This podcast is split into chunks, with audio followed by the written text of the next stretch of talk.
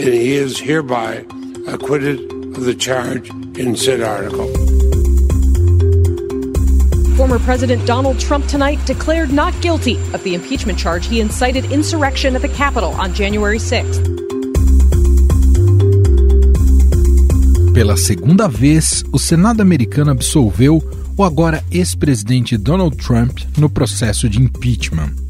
O republicano, que já havia sido condenado pela Câmara dos Deputados, era acusado por incitação à insurreição e à violência por seu papel nos ataques ao Capitólio, ocorridos em 6 de janeiro. I know your pain. I know you're hurt. We had an election that was stolen from us. It was a landslide election, and everyone knows it, especially the other side. So go home. We love you. You're very special. Apesar de já não estar mais na presidência, a absolvição é uma vitória para Trump. Se fosse condenado, ele poderia ser impedido de concorrer novamente nas próximas eleições em 2024. Trump foi inocentado no sábado, 13 de fevereiro, por 43 votos a 57. Para a condenação, seriam necessários pelo menos dois terços da casa, ou seja, 67 votos dos 100 senadores. Absolvido do impeachment e fora da Casa Branca, o que o futuro reserva para Donald Trump? Ele ainda corre risco de responder juridicamente por seus atos, agora fora da presidência? O que podemos esperar do magnata nos próximos anos? Para entender melhor esse contexto, a gente faz uma conexão agora com Washington para bater um papo com a correspondente do Estadão por lá, Beatriz Bula. Olá, Bia, tudo bem? Olá, Emanuel. Bia, politicamente, como acompanhamos né, nesse segundo processo de impeachment, uh, o Trump está absolvido do ponto de vista político.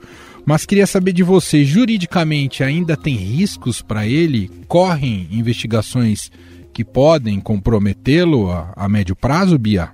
Há apurações na justiça, sim, Emanuel, que envolvem o ex-presidente Donald Trump, algumas delas que não têm relação exatamente com o que aconteceu no dia 6 de janeiro ou com as alegações falsas do Trump sobre fraude na eleição, mas há uma crescente pressão aí para que é, o presidente seja investigado por essa incitação à insurreição que culminou na invasão do Capitólio no começo do ano. Né? Essa sugestão de responsabilizar o próprio presidente foi feita por um dos líderes mais importantes do Partido Republicano atualmente, que é o senador Mitch McConnell, é o líder do partido no Senado que votou para absolver o Trump, disse que não cabia um impeachment contra um presidente fora de mandato, mas sugeriu que ele não sairia impune, que ele ainda pode ser responsabilizado pelos tribunais de justiça, pela justiça comum, sendo um ex-presidente, né? Então há uma sensação aí de que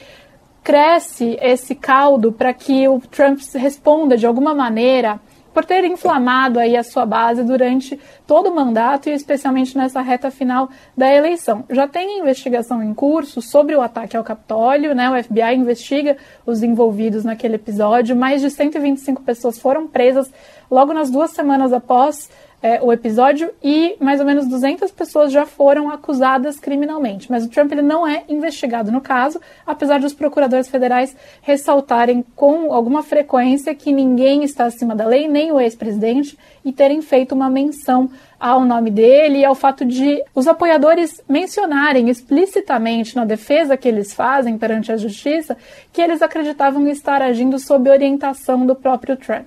Então, é possível que isso ainda gere algum tipo de complicação para eles, seja na esfera federal, seja em alguma investigação realizada aqui pelo Distrito de Colômbia, onde fica a capital, onde fica o Capitólio também.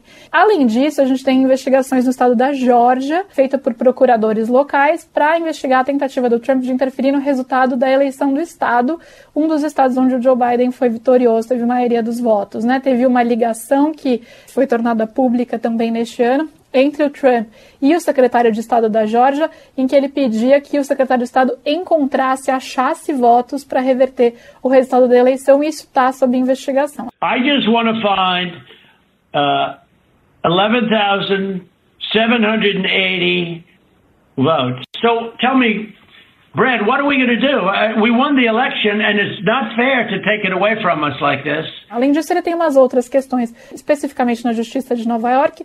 The New York Times has obtained data from the tax records that he spent years trying to conceal. It shows, rather, that he's paid almost no federal income taxes recently, just $750 in 2016 and 2017, and nothing at all in 10 out of the 15 years before that. Com relação a, aos negócios dele, né? Se apura-se a fraude, possível fraude nas suas finanças, uma investigação que tende a andar mais rápido agora que ele não é mais presidente e que não está blindado aí desse tipo de investigação. A gente sabe, acompanhou ao longo de todo o mandato do Trump, que ele sempre dependeu muito das redes sociais, né, para se fazer presente no debate público, para governar efetivamente, mandar recados, energizar sua base. Como é agora esse Trump sem, sem redes sociais? Ele foi efetivamente silenciado, Bia? Ele tem se mantido muito silencioso, sim, Emanuel, e agora sem essas plataformas que ele usava para se comunicar diretamente com o público, né? E postagens no Twitter, no Facebook, ele usava bastante o Twitter de madrugada, de manhã, enfim, o Trump repercutia e, e criava ali os próprios fatos que ele queria que dominassem a atenção da imprensa e também do seu eleitorado ele está fora dessas redes sociais e, portanto, a gente não ouve muito dele por aqui. Ele está na Flórida, para onde ele se mudou depois que ele saiu da Casa Branca. As cenas que a gente vê na TV ou na imprensa é, de é, jornalistas que estão no local tentando acompanhar o que o ex-presidente está fazendo são basicamente do Trump jogando golfe né, nos dias do impeachment. Era esperado que ele fizesse um pronunciamento para as TVs logo após o resultado do impeachment, o que acabou não acontecendo. Ele não fez. Houve só uma declaração por escrito que foi divulgada. And this is President Trump saying that this has been another phase in the greatest witch hunt in history. Mas ele optou por não aparecer na TV. Então, Trump tem se mantido em silêncio, mas já avisou que não deve ser assim o tempo todo daqui para os próximos anos. No comunicado depois do impeachment, ele fala que o movimento patriótico dele de tornar a América grande de novo, que foi o lema eh, dele na presidência, está apenas começando. Muito bem, Beatriz Bula, correspondente do Estadão em Washington, sempre trazendo todo o cenário, o contexto ali da política americana aqui pra gente. Muito obrigado mais uma vez, Bia, um abraço. Eu te agradeço, Emanuel, um abraço.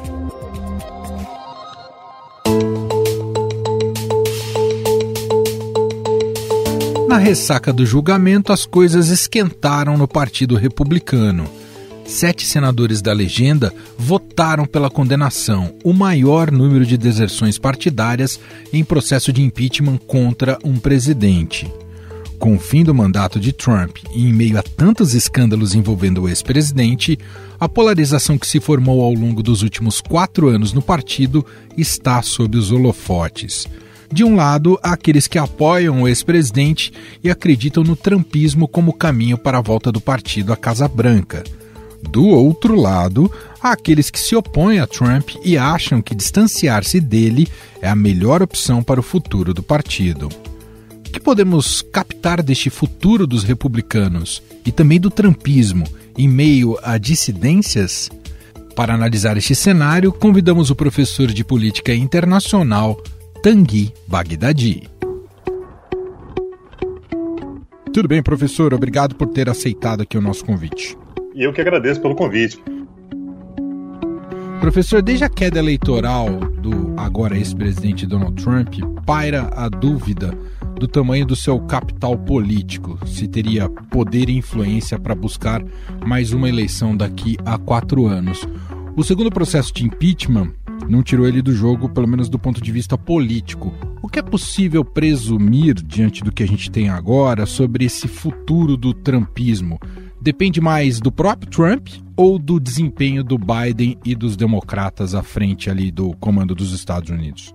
Eu acho que não depende nem de um nem de outro. Eu acho que nesse momento a bola está na quadra do Partido Republicano. O Partido Republicano tem uma, uma encruzilhada, é, a meu ver, das mais importantes da sua história. Né? A gente pode pegar desde a criação do partido, é um dos partidos mais antigos do mundo, né? um dos maiores partidos do mundo, aliás, não por acaso recebe o nome de GOP, né? de Grand Old Party, né? o, o grande partido antigo e tal. E o, o Partido Republicano tem, um, tem uma encruzilhada pela frente que vai ter que vai ter que lidar, vai ter que botar o dedo na ferida e vai ter que pensar o que quer pela frente. O Partido Republicano tem duas opções mais claras, né, adiante, né, que são a primeira delas voltar para uma postura mais tradicional sua. Quando eu digo tradicional, é aquela postura que talvez seja um legado do Reagan, né, presidente dos Estados Unidos entre 81 e 88, que é um partido que fala sobre liberdades individuais, mercado livre, né, então meritocracia e tal, ou se quer se inclinar para o trumpismo, né? Então é uma versão bem mais radicalizada, bem mais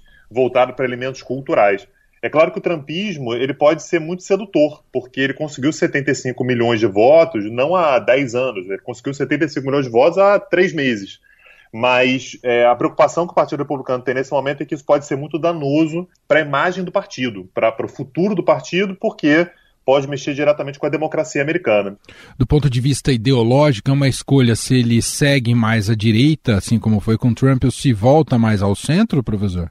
É, porque quando a gente pensa num, num sistema bipartidário como o americano, é, a tendência é que, de fato, os dois partidos eles disputem o centro, né? Mas a partir do momento que você tem um desses partidos que acaba sendo cooptado por uma agenda que é muito claramente direita, e aliás, eu estou falando aqui talvez de extrema direita, a gente passa a ter de fato uma, um abalo na própria estrutura política do país, porque o país ele acaba migrando para um dos lados e isso pode mexer com estabilidade, isso pode alijar uma parte significativa dos eleitores, isso pode radicalizar uma parte dos eleitores. Então, essa é uma questão fundamental, sim, que é como é que o Partido Republicano se porta daqui para frente se vai adotar uma postura claramente de uma determinada forma da direita ou se volta a ser um partido que, num país de apenas dois partidos, tem que ser um guarda-chuva para diversas opções ideológicas que abarquem, portanto, o pessoal da direita, os liberais, enfim, dentro de um partido grande como sempre foi o Partido Republicano.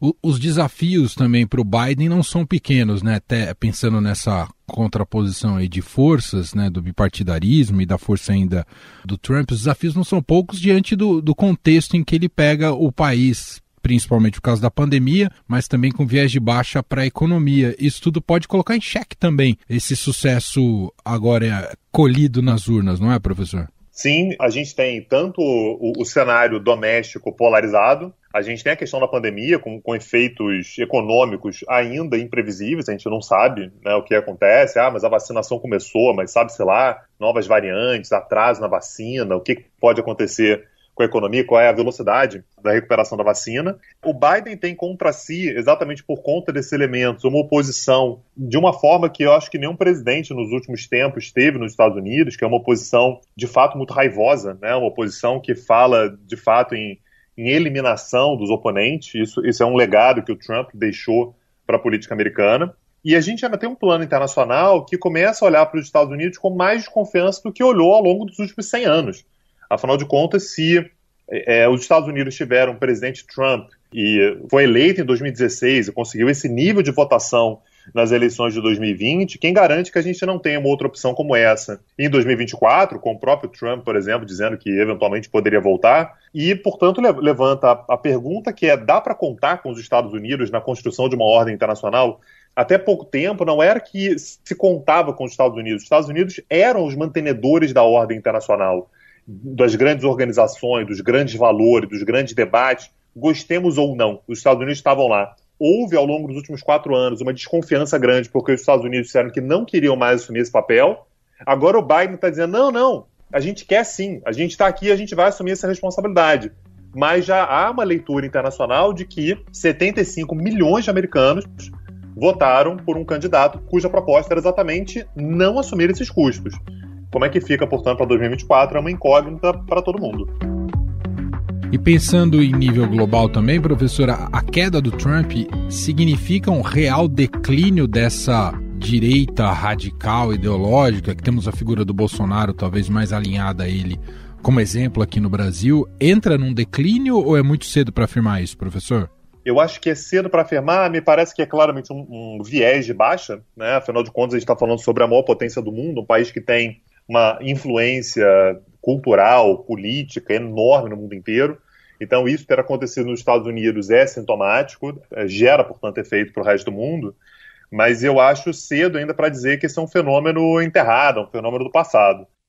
Na sua visão, o, Partido Republicano perdeu uma oportunidade com o segundo processo de impeachment de banir o Trump ali, as pretensões políticas do Trump, ou faz parte do jogo, uh, na hora H, defender, digamos, corporativamente mais a ala do partido e, e ter barrado o impeachment, professor? Eu acho que faz parte. Não me decepciona tanto assim. É claro que eu adoraria ver o Trump expurgado do, do jogo político americano por, por todo o mal que ele causou para a própria estrutura democrática de um país influente como os Estados Unidos, o que traz impactos, inclusive, para nós aqui no Brasil. Mas eu consigo entender a decisão do partido, se a decisão for essa, de fazer uma discussão intramuros. Mas é, é fundamental, de qualquer maneira, que essa decisão do Partido Republicano de não embarcar no impeachment contra o Trump não seja simplesmente naturalizar essa opção política e eventualmente trazer um Trump ou um trumpismo, com quem quer que seja, em 2024, que o, que o Partido Republicano volte a ser um partido importante demais para os Estados Unidos, um partido importante demais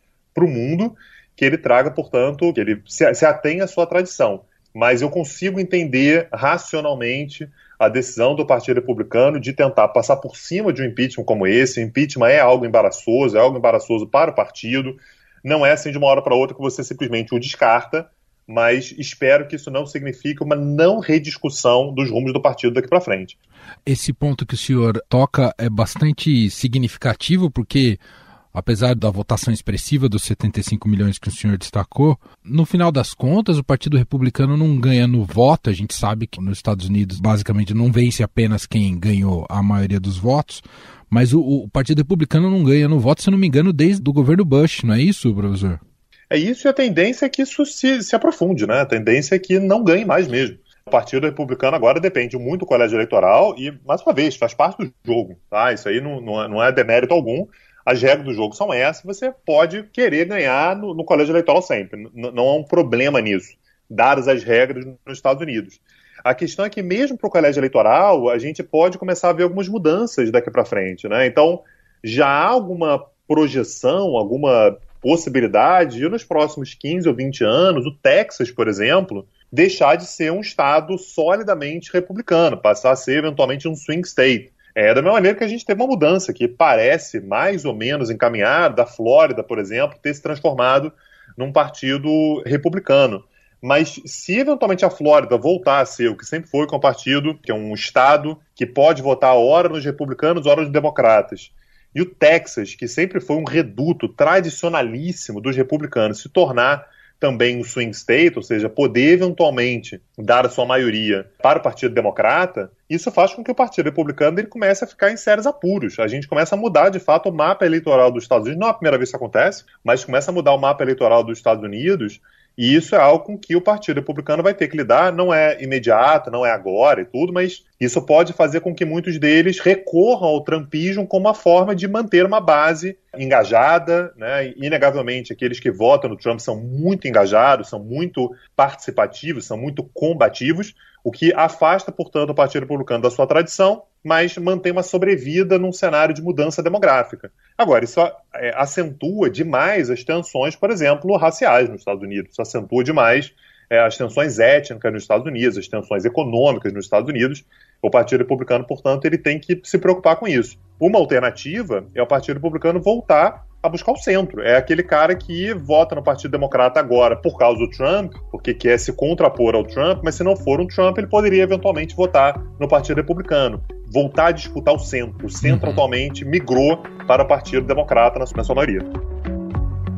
Muito bem, nós ouvimos a análise de Tanguy Bagdadi, professor de Relações Internacionais da Universidade Veiga de Almeida e também criador do podcast Petit Jornal, gentilmente aqui batendo esse papo com a gente. Muito obrigado, viu, professor? Eu que agradeço. Tchau, tchau. Um abraço.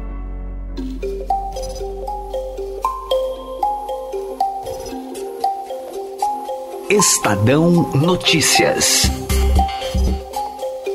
E este foi o Estadão Notícias de hoje, quarta-feira, 17 de fevereiro de 2021. A apresentação foi minha, Emanuel Bonfim. Na produção e edição, Bárbara Rubira e Ana Paula Niederauer. A montagem é de Carlos Amaral, o diretor de jornalismo do Grupo Estado, João Fábio Caminoto. Escreva pra gente, podcast@estadão.com. Um abraço para você e até mais. A vacina protege você e protege os outros. Por isso, quanto mais gente disser vacina sim, mais protegido todo mundo vai ficar. Quando for a sua vez, vai até lá, levanta a camisa e mostra o braço. Mostra para todo mundo que você diz sim. Sim para a esperança, sim para a volta do abraço, sim para a vida. Vacina sim. Uma campanha do Consórcio de Veículos de Imprensa para todos. Vacina sim.